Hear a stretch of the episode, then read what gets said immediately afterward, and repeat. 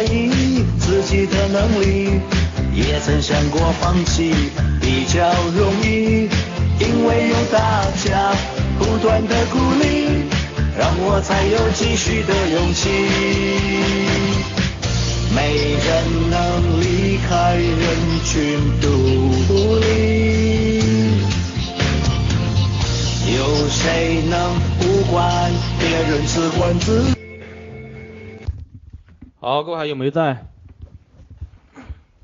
好的，我们前面呢就讲了买客户思维，你前面的两个是吧？呃，一个买客户的思维是什么？是用这个单笔的利润来做方案，然后一个是以这个客户终身价值，你可以算一年的价值，可以算两年的，看他平均一个客户在他这里消费多长时间是吧？能够贡献多少价值？其实很多的老板来咨询我的时候，我什么都不会跟他说，我就只跟他讲一个买客户的思维，他的问题马上解决了。因为很多老板就缺客户，是吧？他的成交率没问题，他的产品好来了之后成交他没问题，他就是不知道怎么搞客户。有的打了几十万的广告就打了水漂，不知道哪里搞客户来。这不是很多的老板，你只要跟他讲一个买客户的思维就可以了。我相信各位在座的各位啊，你们也有很多不是做广告行业的啊，应该是做其他行业的是吧？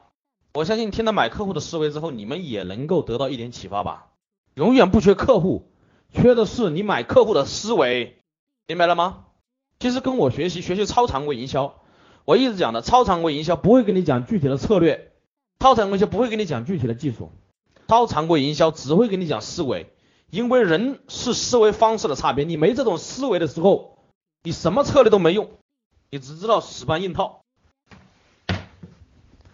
我们要把这种思维转换成我们做事的一种方式，最后融入到我们的生活方式来。好的，那我们接下来讲第三个，好吧？以我们预期的目标利润，我们预期渴望达到的目标利润，我们来算，自己去思考，好吧？我相信有了这个思维，应该自己可以思考了吧？有方向了吧，各位？当然，欢迎单独咨询我，我的咨询费是一万块钱一个小时啊，汇款到账，填表申请，然后呢，我就单独的给你做方案。不给不给你做方案，单独的跟你聊你的生意，指点你怎么包装，具体做什么，好吧？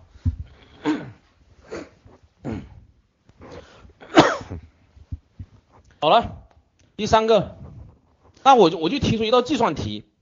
其实我们说，其实做做营销啊，就是数字和人人性的游戏，是吧？数字就是你算好数字，然后再是人性，数字和人性。那我们先把数字算好，然后利用人性。这些规律，然后呢，按这个数字比例靠近就行了。我们前面讲的是不是也是数字？单笔赚一千五百块钱一单，我以千块钱去买，以千块钱去买，来一十五个成交一个就不亏。那如何才能够成交一个呢？我们用什么样的方式去成交它呢？是吧？这就是你要用顺应人性的方式了。我们如何把它买过来呢？让他相信呢？让他感觉这不是一个圈套呢？他来了之后，如何让他不反感呢？我跟他推荐东西，是吧？这就是要顺应人性去做。好，最后我们讲第三种思维方式啊，就是这种预期目标要达成的目标来设计。因为我们有的产品多，是吧？很多产品我们不好去算，或者有的呢，我们单笔也不高，终身利润呢也就那么一笔，是吧？不好算。这个时候呢，我们就预期达到了这个利润吧。你比如说。假如说我这一个月我想挣八万块钱，各位把这个数字打出来，这一个月我想挣八万。假如说，那我们在算的时候，我们就算十万利润啊，我们想赚八万块钱的利润，那我们就算十万，十万。假如说我要从一个客户身上赚五百块，从一个客户身上赚五百块，那我需要成交多少个客户才能够有十万？两百个是吧？那如果说我的成交率是百分之五十，那我需要多少个目标客户进来才能够做到五百个？我需要四百个客户进来就可以做到八万的收入，是吧？那我们只要赚八万，但是我们是按十十万来算的，我们还多出了两万，对不对？各位，是不是多出了两万？那两万除以这四百个，每个分摊多少？五十块，是吧？也就是说，我花五十块钱的成本到我目标客户聚集的地方，我吸引一个客户进来，我吸引四百个，我按百分之五十的成交比例，那我就能够赚到多少？对，八万呢，是吧？那我只要所有一切就朝这个目标去迈进就行了，是吧？那很多人想，很多人想，哎呀，我不求赚八万，我赚四万就可以了。那赚四万的话，你的成交比例只要多少就可以赚到四万？各位，你的成交比例只要多少，你就可以赚到四万，是吧？百分之二十五的成交比例很低了，是吧？哎呀，我就可以赚到四万了，各位是不是这样的呀？或者我又来算，你说，哎呀，从别人身上赚五百块钱有一点的难度啊，是吧？我就赚二百五，是吧？我就赚两万，是不是可以？各位，我赚两万的话，我单笔利润从他一个人身上赚，还不要赚这么多钱，是吧？或者我的成交比例什么？我的成交比例不要这么高，是不是这样的？或者说我们再调整一下参数，我们花二十五块钱吸引一个客户，可不可以？是不是又可以增大基数？二十五块钱放大价值成为正品的话，是不是可以做到至少五十正品？对，你这几个这几个参数一调控，你会发现每一个都很好把控，而且可以测试。我先测试一百个试一下，如果说达到了我想要的比例，我把它一放大，我是不是就赚了？各位，那我们这里调控了什么比例啊？是吧？调控了成交率吧？调控了他们在这里购买的赚钱的金额，是吧？调控的前端来的基数，你这样去调控，你就知道有调节的方向。所以说做生意完全是自己可以把控和测试的。好，这个思维有没有启发各位？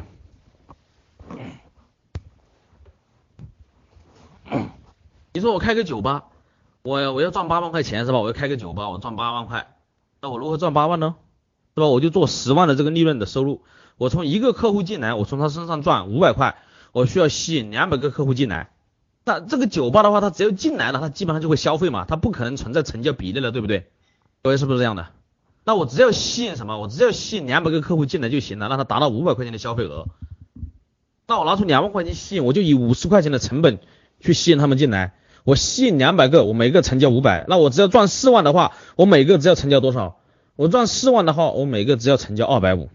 如果说我再把这个前端基数放大，我以二十五块吸引一个，那我要赚四万，我每个身上只要赚他一百二十五，是吧？那就很简单了，平均一个人身上从他酒吧从他一个人身上赚一百二十五块，多简单！而且他后期他还会来消费嘛，是吧？你只要服务的好，我还没算后期他给你的终身价值。所以说你怎么算，你都可以监控，都可以把控，这就是你具不具备这个思维。好，我再次确认一下，刚刚讲的买客户思维里面讲了三种买客户的方式，三种买客户的方式。有听明白的，你打一朵鲜花给自己好吗？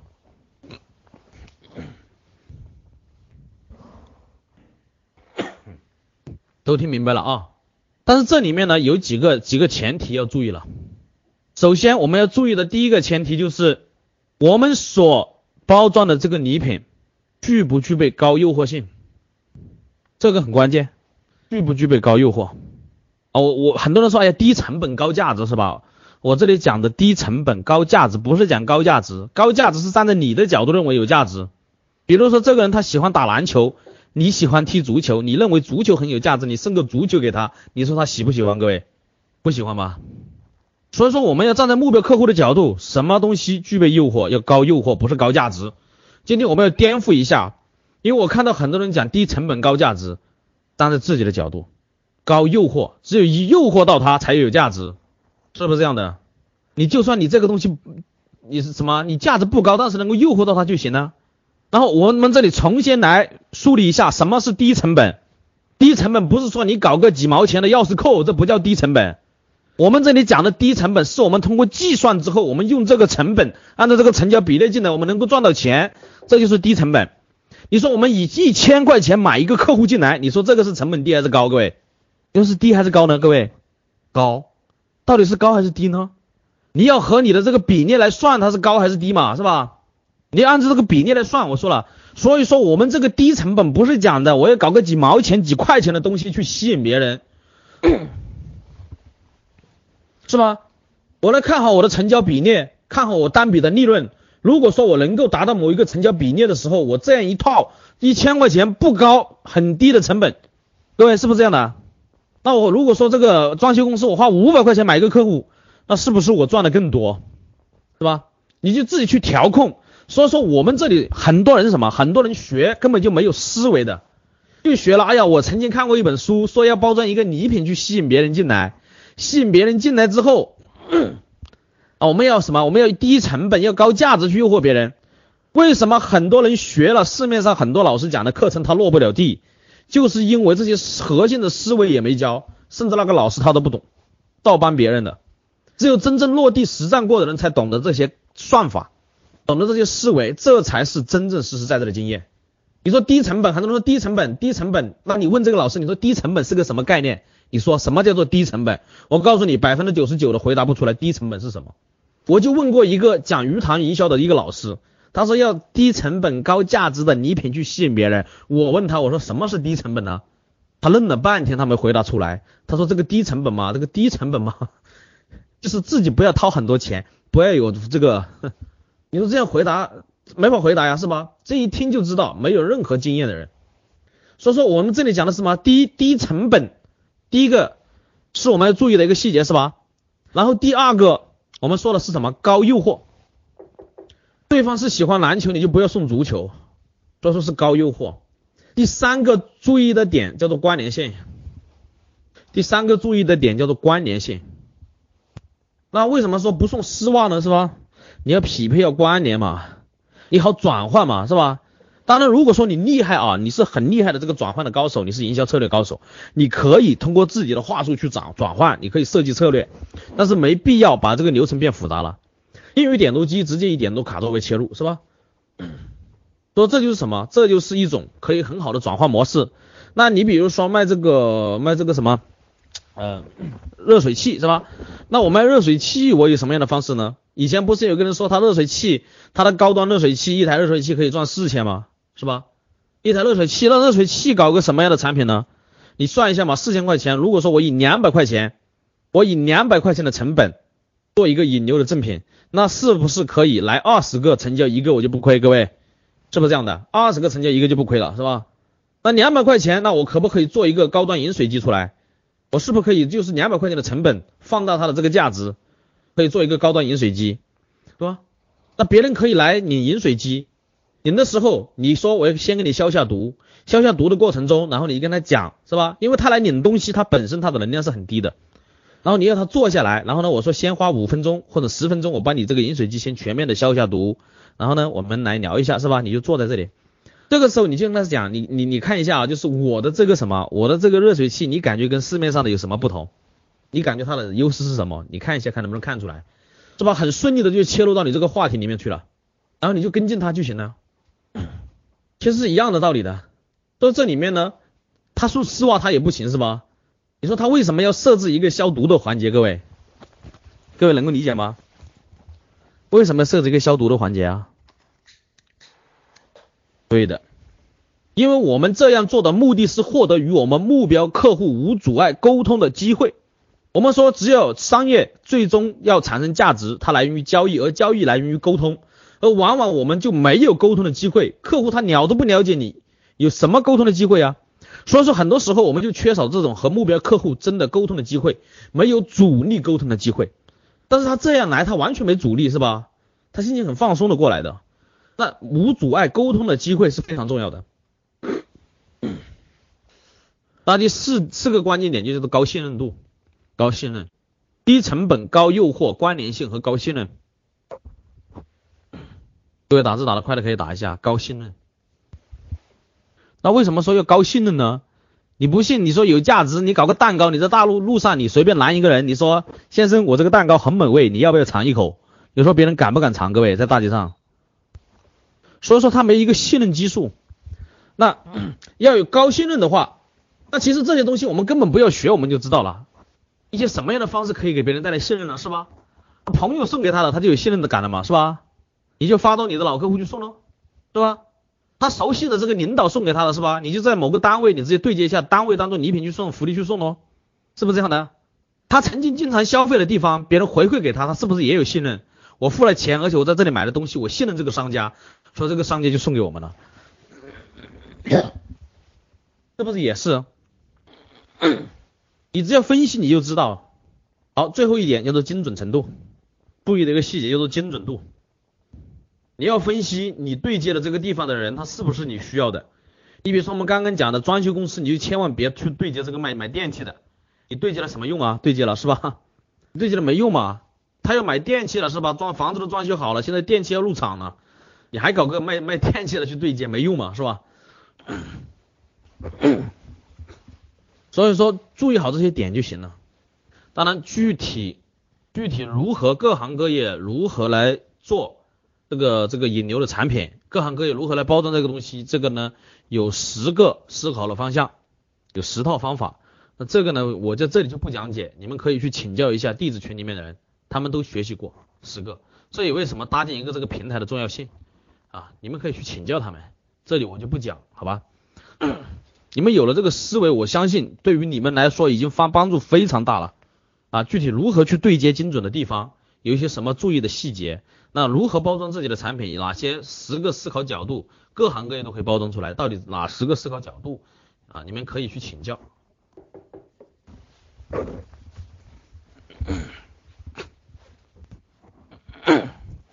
好了，这就是和大家讲的什么？讲的这买客户的思维啊。当然，这里面有很多，有极致思维呀。有这个互动的思维呀，有口碑思维、放大思维呀、前提思维呀、顺序思维啊啊，很多种思维。超常规营销方式讲究的是思维。我相信最基础的这个买客户的思维就已经启发到你们了。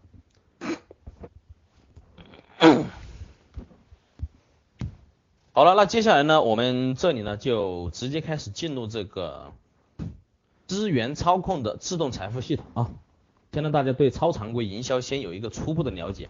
啊，知道超常规营销到底和其他的营销方式有什么不同？超常规营销到底啊威力有多大？相信通过刚刚买客户的思维呢，各位已经清晰的认识到了啊，应该认识到了啊，跟着超常规营销的思维走，绝对没错，对吧？各位有没有认识到？好，认识到的表示一下好吗？超常规营销经营的是一种可以说是一种生意的一种哲学。把人的思维直接抬升到一个高度，那你看到很多不一样的点，大家可以多去看一下我的这些说说，看一下我的这日志写的一些东西，好吧？啊，里面很多都表达了一些超常规思维的一些一些观点。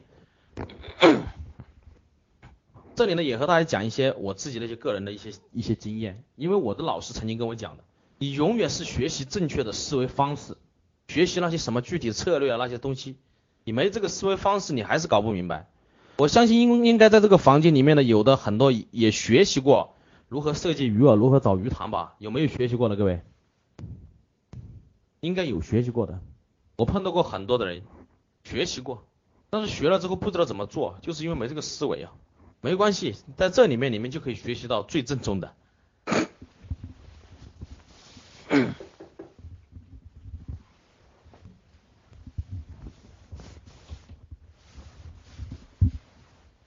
好了，接下来呢，我们讲这个资源操控的自动财富系统。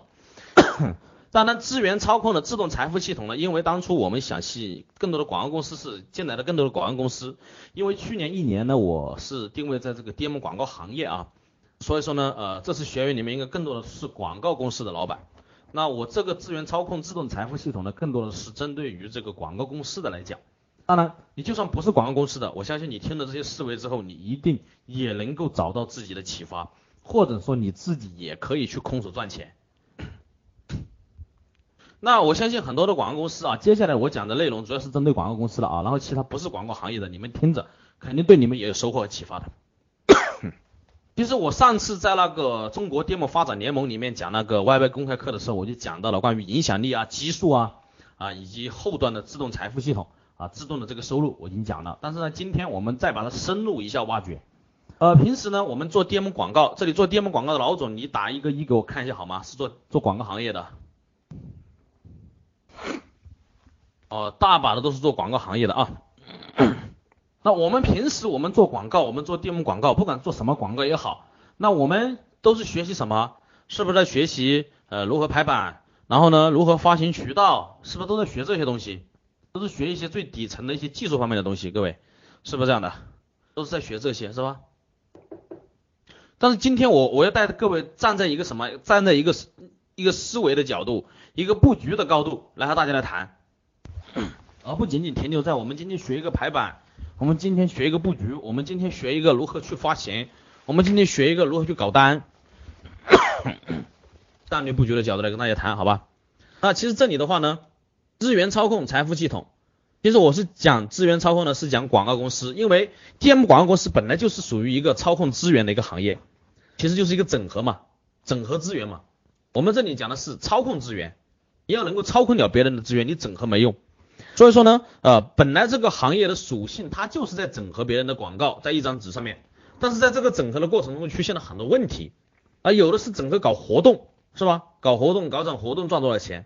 那这里的话呢，我和大家讲一个系统一点的，我们真正要经营一家广告公司，或者说你想做一个空手赚钱的人，或者说你想在当地把你的这个策划公司也好，你要想在当地你要打开你的名气的话，那你必须你的整个布局。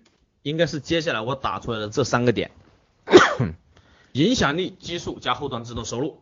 首先你要是当地构建强有力的影响力，让大家都知道你是老大，然后大把的商家都进入了你的体系里面，然后构建好后端各种自动化运营的方案。啊，当然了，这里呢有几种模式来和大家讲一下啊。我们传统的模式是如何来构建的呢？传统的认知是如何的呢？其实我们传统的销售这个电幕广告行业的销售模式。是处于销售模式的范畴。传统的 DM 广告公司，他认为影响力就是大家都知道我了，所有的商业都知道我，我做了很长的时间，就以为自己是个品牌了，对不对？这是不是我们传统做广告行业的都这么认为的？他认为影响力就是知道很多人知道我，他认为基数就是曾经我接触过多少商家，各位是不是这样的？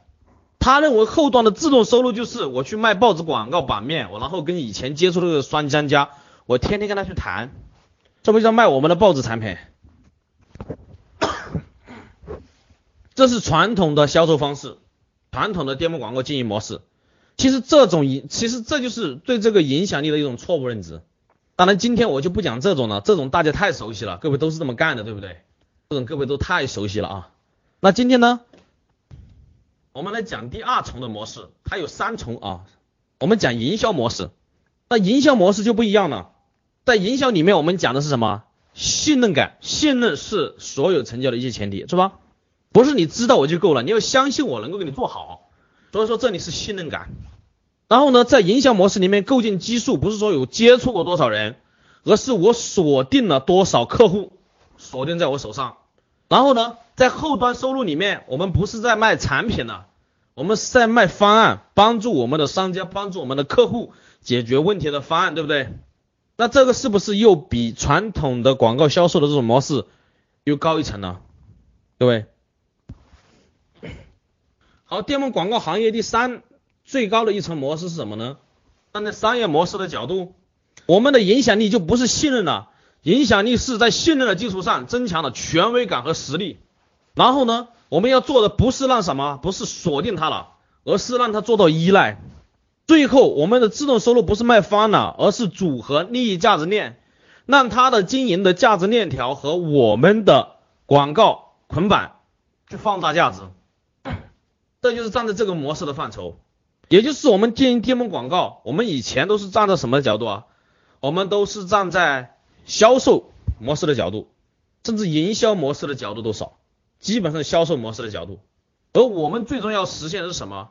要打破传统的销售模式，我们要做营销模式，然后最终我们要最终我们要最终要做的是什么？我们要构建我们 DM 广告行业的一套属于我们广告行业的商业模式出来。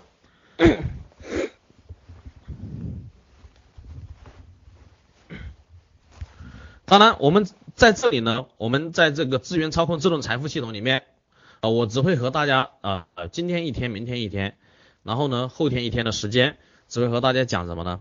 啊，只会和大家讲这个讲到营销模式，因为商业模式的范畴是接下来我们要合伙人，也就是大家都知道，我跟陈老师现在在做一个啊，和大家呢招募合伙人，要做一个项目是吧？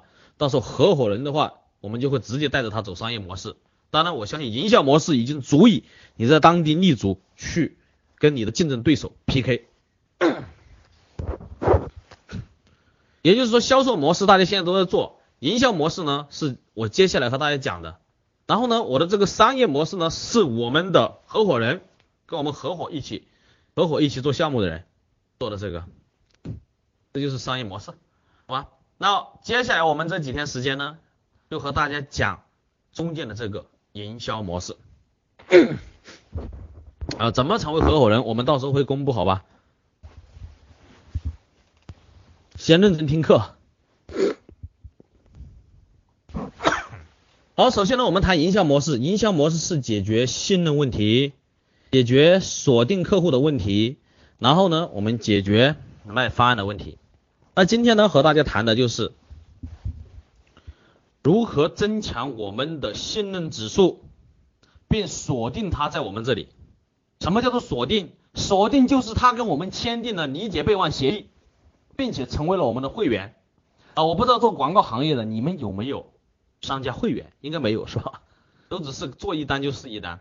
那我们这里什么？我们要在当地构建好信任指数的同时，要让这些客户锁定成为我们的会员。然后呢，我们构建了庞大的会员体系之后，然后我们进行跟他们互动，最后我们来销售我们的方案，而不是卖报纸。销售方案你就可以做到控制。可以做到对客户的筛选，那有可能你会理解，那这个这个卖方案是什么意思？那后面呢会来讲啊。先我们解决信任和锁定的问题，让个这个客户锁定成为你的会员单位，好吧？那我们在这个日志里面，我在宣传这个三六五的时候啊，当然我没去宣传，只是写了一篇日志，然后呢是周思宇在做这个事情啊，给了他一点时间让他去做，啊就把大家召集进来了。呃，这里的话呢。还记得我里面讲的几个模式啊？各位，一个是一加 N 影响力构建模式，还一个是呢，各位把它复制上来好吗？把我日志里面的那两段话啊，罗玉明你可以去找一下，把它复制上来。我们就对着这两段话，我们来展开这两个模式。这两个模式其实就是教大家如何建立信任和锁定商家会员的。而且你只要去操作，马上就可以落地，马上就可以赚到钱。不但赚到钱，你还把商家圈过来了，圈在手上了，淘宝圈地一样圈。好，找到没？通过一个简单的整合方案，按照三个步骤，就能整合当地最大影响力的超市，同步吸纳几百个商家求着跟你合作，并主动成为你的广告会员单位。房地产也按耐不住这类冲动，一定要为你主动作为。更重要的是，你在当地的影响力飞速。提升成为商界心目中公认的资源仓库专家，我们把这个方案叫做一加 N 影响力构建模式。此方案价值两万，那确实能够价值两万。当然，到底能不能够落地去产生价值，就看你自己个人了啊。有的人能够产生价值，有的人就动都动不了。第二个，仅仅跟商家说五句话，就能让商家无法抗拒的掏三百块钱给你。并且心甘情愿的在他店里面出示一个属于他的、属于你的广告位。更重要的是，你可以自毫无抗拒的一天成交六家，除了立刻收钱之外，你这个广告位可以非常简单的对接大型的商家进行交换，他们无法抗拒的把自己广告业务交托给你。啊，这个方案我们称之为联动式链条整合模式，此方案价值三万，这个是百分之百立刻可以做的。啊，通过巧妙的整合，将更多外在的资源嫁接一张小小的名片。从此你的身价指数级倍增，不管你走到哪里，只要拿出名片，你就能赢得别人的信赖和尊重。同时，这张名片能帮助你带来各种资源操控的指动吸附。我们把这个策略称之为嫁接式名片模式。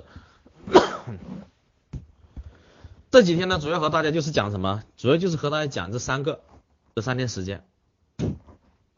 其实第三个呢，非常的简单啊，第三个非常的简单。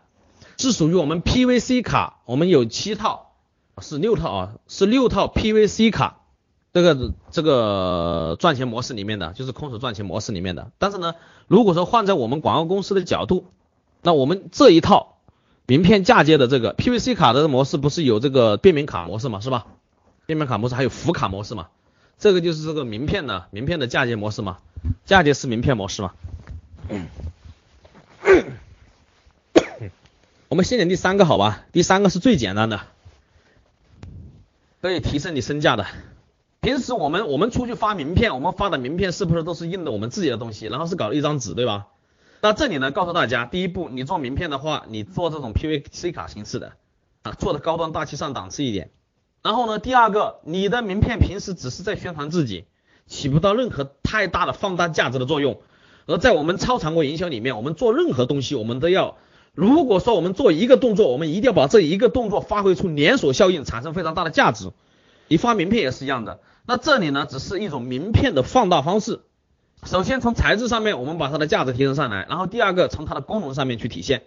那如果说你是广告行业的老总，那你要想快速的提升自己的影响力，你就可以借别人的借别人的面子去提升。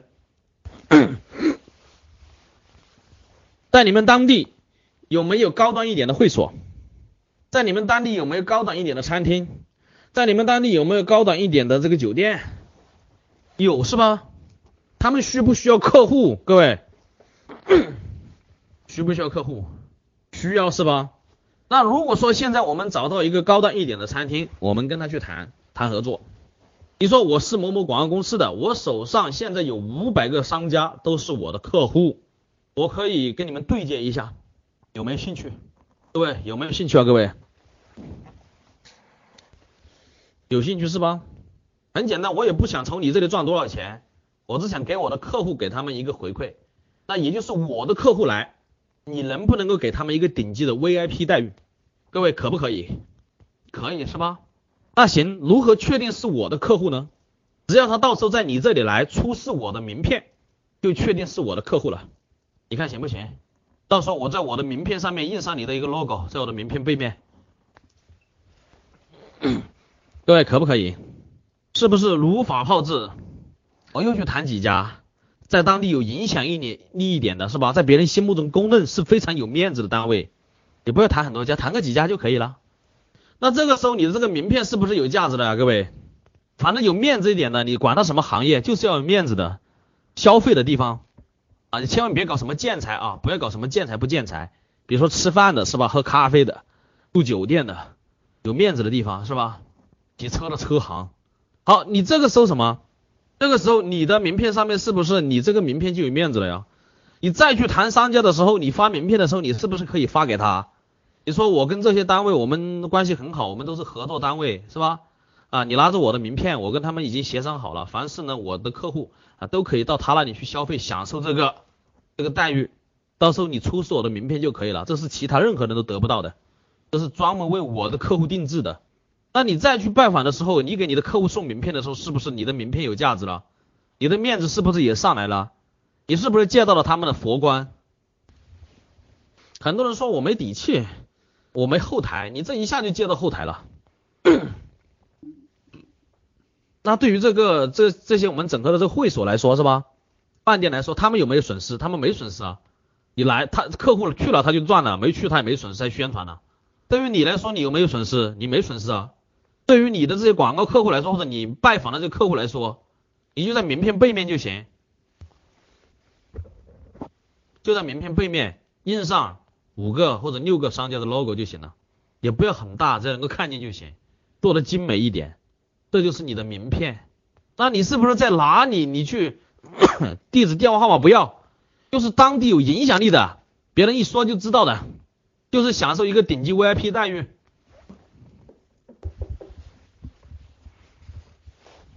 各位，你在哪里出席什么聚会的场合，你是不是都可以发名片呢？是吧？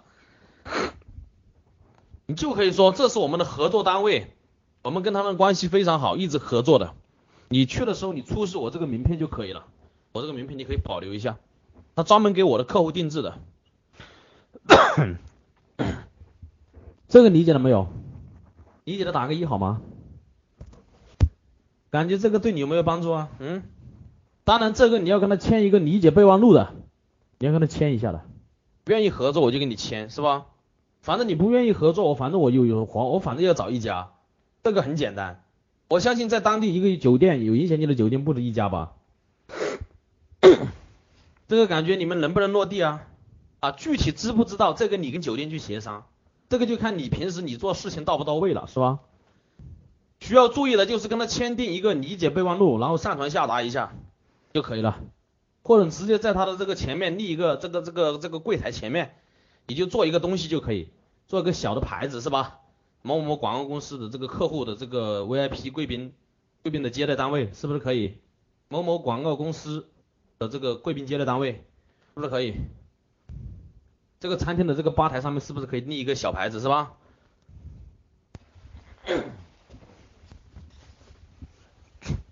这个就可以解决很多问题啊。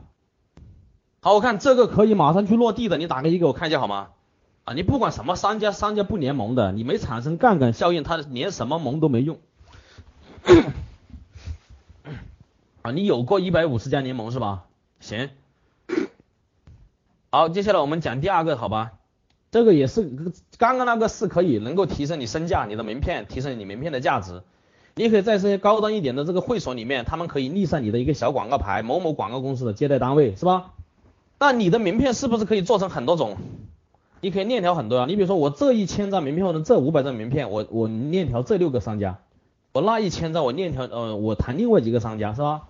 那是不是很多的高端会所的这个前台这个地方都立立了你一个小牌子，某某广告公司的这个贵宾接待的单位，贵宾专享的单位，是吧？这就是能够很好的构建你的影响力，然后在外人眼中看来，你是一个非常有实力的广告公司，是不是这样的？好，这个大家都确定能够落地了啊。那我们再第二个看各位能不能落地，跟商家说，我可以把你的广告宣传到另外聚集你目标客户的九家店里面，我可以帮你宣传一年，有没有兴趣宣传一下？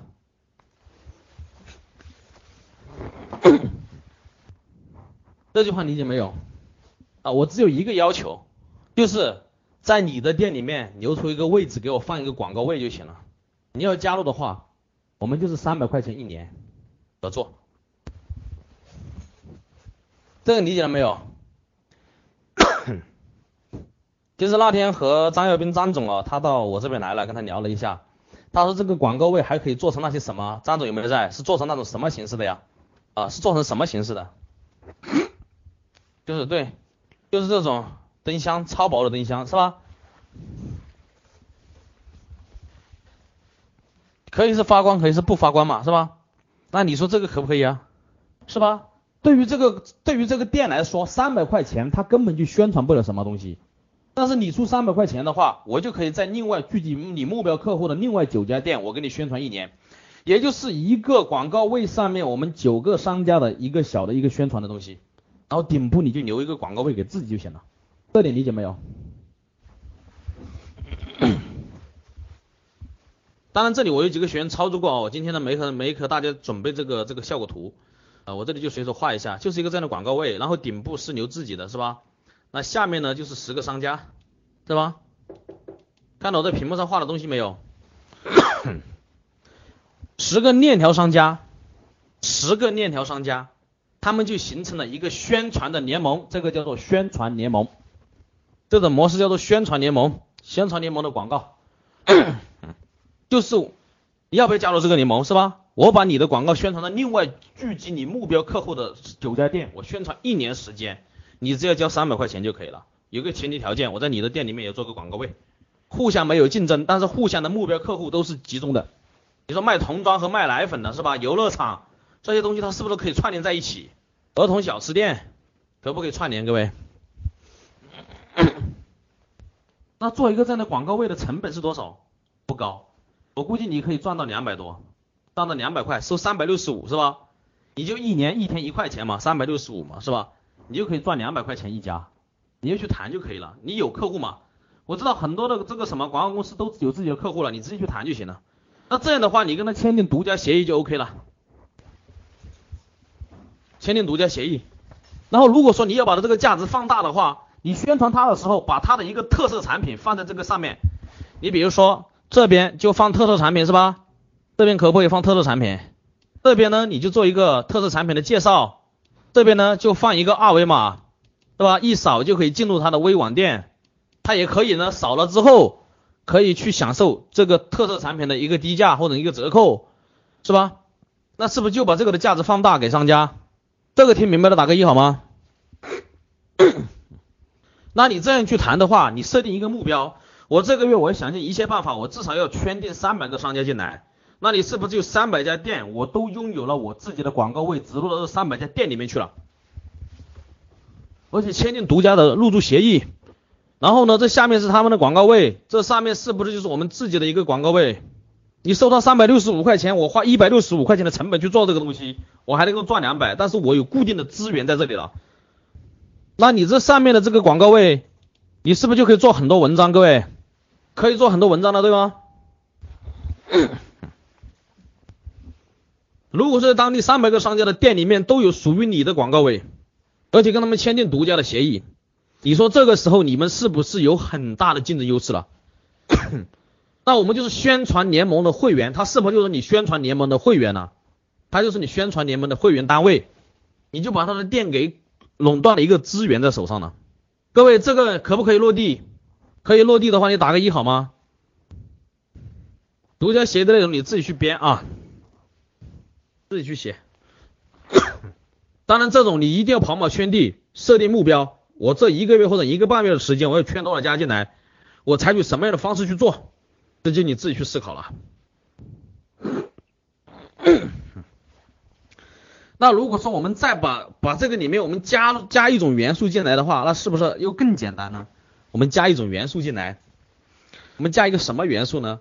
各位谈这个东西啊，我们要把它圈下来，在这里留个广告位的话，我们如果是加入另外一个元素进去，那你去拜访客户，陌生拜访都很简单。各位想不想知道？想知道的话，我们先休息五分钟好吗？休息五分钟之后，然后给你解密。